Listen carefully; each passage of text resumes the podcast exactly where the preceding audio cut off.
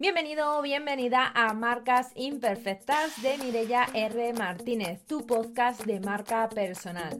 Aquí encontrarás tips y estrategias con las que romper las reglas y revolucionar tu marca para que así puedas liberar y maximizar el potencial de tu negocio de forma estratégica para disfrutar de más ingresos pero también de más libertad.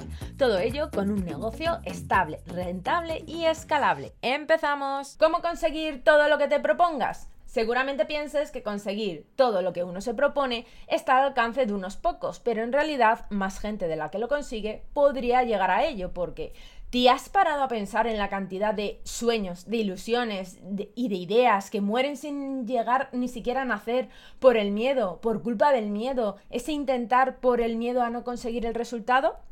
¿Cuántas cosas a nivel personal y profesional no has hecho por miedo al resultado? Piénsalo. Salvo que seas una kamikaze como yo, la lista puede que no sea precisamente corta. ¿Por qué esa presión a que las cosas tengan que salir tal cual lo pensaste a la primera?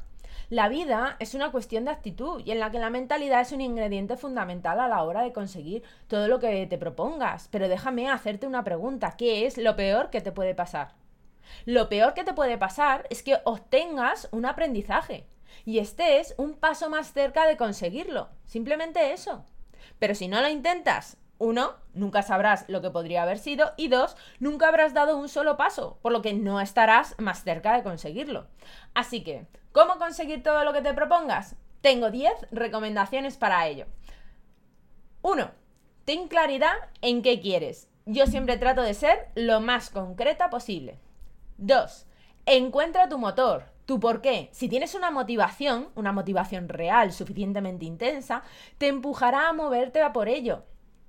3. Visualiza. Pero visualiza bien, de verdad, crea tu vision board y refleja aquello que quieres conseguir en detalle. 4. Ve a por ello. Olvídate del miedo a no conseguirlo. Ve a por ello sin miedo y sin procrastinación. Hazlo ya. 5. Libérate de todas las creencias eh, limitantes que no necesitas. Trabaja en reprogramarte mes a mes. 6. Disfruta del camino y del proceso, porque es parte del resultado que estás buscando. 7. Para mí una de las más importantes. Desapégate del resultado. Porque cuanto más te apegas al resultado, cuanto más te apegas a él, menos llega. Yo pensaba hace años que esto eran pajas mentales, pero tengo más que comprobado que cuanta más ansia tengas por conseguir lo que sea, menos llega. 8. Aprende que equivocarse es bien. Equivocarse, tropezar o no conseguir a la primera eh, lo que estamos buscando, no es un fracaso, sino un aprendizaje.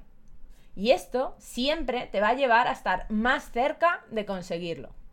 9. Naturaliza y comparte tus aprendizajes. Dejemos de ver los baches y tropiezos como algo que ocultar.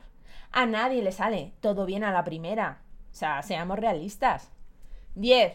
Comparte tus éxitos y presume de ellos. Tienes que estar orgullosa, orgullosa de tus logros, tanto las pequeñas victorias como cuando consigues tu gran objetivo. Piensa que estarás motivando e inspirando a otras personas a conseguir todo aquello que se propongan. Dime, ¿te vas a quedar con las ganas de conseguirlo? ¿Te vas a quedar con las ganas de saber lo que podría haber sido y no fue? Dicen que la curiosidad mató al gato, pero murió sabiendo. Sé como los gatos y no vuelvas a quedarte nunca más con el gusanillo de la curiosidad. Mm, acabo de darme cuenta que necesito tatuarme un gato. Sí, por si alguna vez me asalta el miedo, recordarme a mí misma que no debo quedarme con la curiosidad.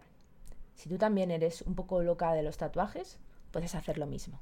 Y hasta aquí el episodio de hoy. Espero que te haya gustado, que implementes todo lo que has aprendido y que te sirva para impulsar tu marca. No te olvides de suscribirte para no perderte el próximo episodio y recibir más contenido sobre marca personal, marketing y ventas para impulsar tu negocio.